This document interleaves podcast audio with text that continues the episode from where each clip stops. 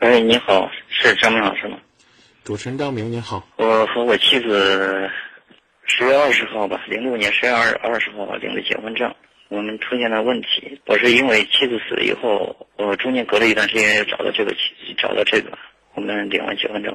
这个女孩挺不错的，领完结婚证呢，婚纱这个也照了，她就督促我让结婚吧，结婚举行仪式。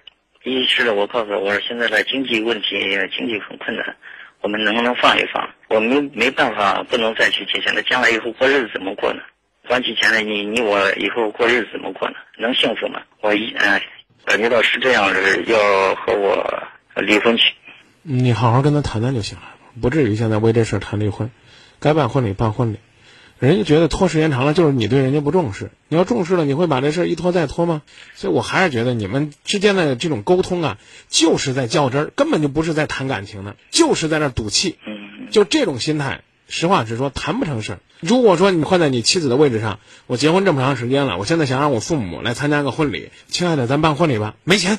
哎呀，你这样不办，这不是对我不重视吗？婚都跟你结了，还有什么不重视啊？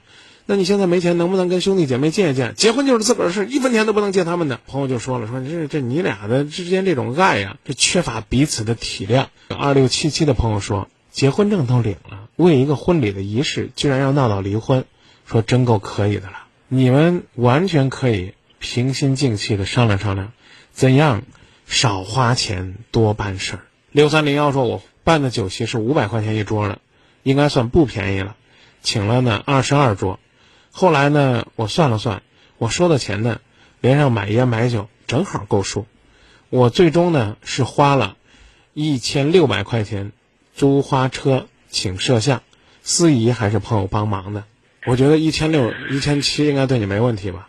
嗯。还有举债结婚的是傻子，一分钱都不给妻子花的，妻子也拿你当傻子。是这样，是的，是这样。我妻子不是死了以后，我到妻子家了。就是我过去的前前妻嘛，前妻我说到他们家去，他说，一是遇死人过呀，一遇活人过呀，还跟他们家跟沟通什么呢？呃，不要再跟他们家联系了。过去呢，我的岳父岳母对我挺好，我想了，人都我前妻不在了，如果假如他活着，你可以这样说，他要不现在人都不在了，对一个一个这个孝心去孝顺一下老人，这样应该理解吧？他不行，那样不行，这样，因为这个也闹起来一些矛盾吧。他说？没有人像你这样拿婚姻开玩笑了。归根到底啊，还是经济纠纷。你去一趟没少花钱，也没少牵扯精力，你明白吗？当你这个现在连跟他结婚的，甚至他身边的这些日子还不能打理好的时候，你还去更多的关怀别人，这种精神伟大的让你的妻子吃醋了。这一段时间，我们媒体很多都在关注谢延信谢老师的故事。嗯，啊，一个普通的这个职工，他妻子仅仅跟他生活了一年。二十二岁的谢延信就把岳父岳母，还有自己痴呆的内弟都接到自己老家，一直就挑上了这个照顾岳父岳母的重担。三十二年如一日，用自己的实际行动去演绎着这种人间真爱。我觉得这样的事情，现在的报道应该对你的妻子有所触动，您知道吗？知道，知道，我一直在。但是，你不要忽略了另外一个问题，现在谢延信的老伴儿。是理解和支持谢延信老师的，他们两个之间的爱可能会成为谢延信继续去执着付出的一种动力，对吧？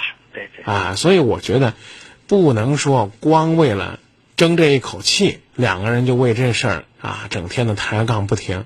其实你们的气儿顺了，指不定您的妻子也会通情达理的和你一块儿去照顾曾经的那个老人，他一定能够想明白。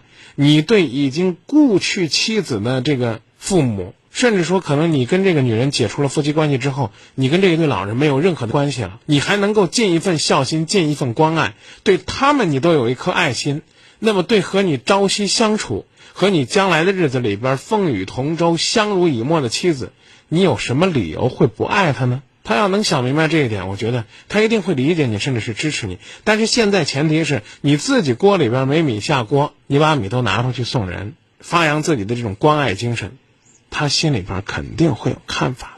你俩得学会用爱沟通，别瞎折腾，别赌气。夫妻之间如果说一味的用这样的方式去争执，最终结果是什么？即便是你赢了道理，但夫妻之间输了感情，这相爱的人吵架呀。永远没有胜利者。说到这儿，是，谢谢你的，再见。嗯。我们不是很相爱吗？为什么还要为小事吵架？故意说些可怕的谎话，不让对方难受，不作罢。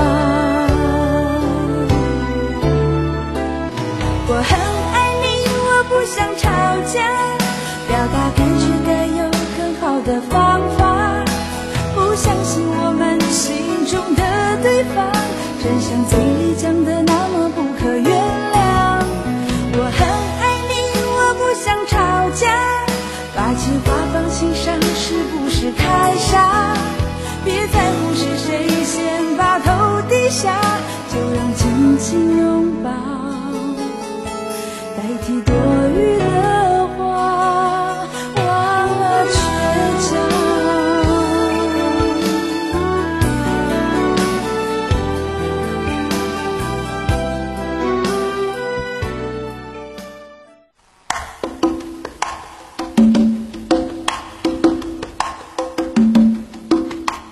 子夜电电波，真情信任，AM 五四九，FM 九十八点六，每晚每晚十点二十，郑州人民广播电台新闻广播，今夜不寂寞。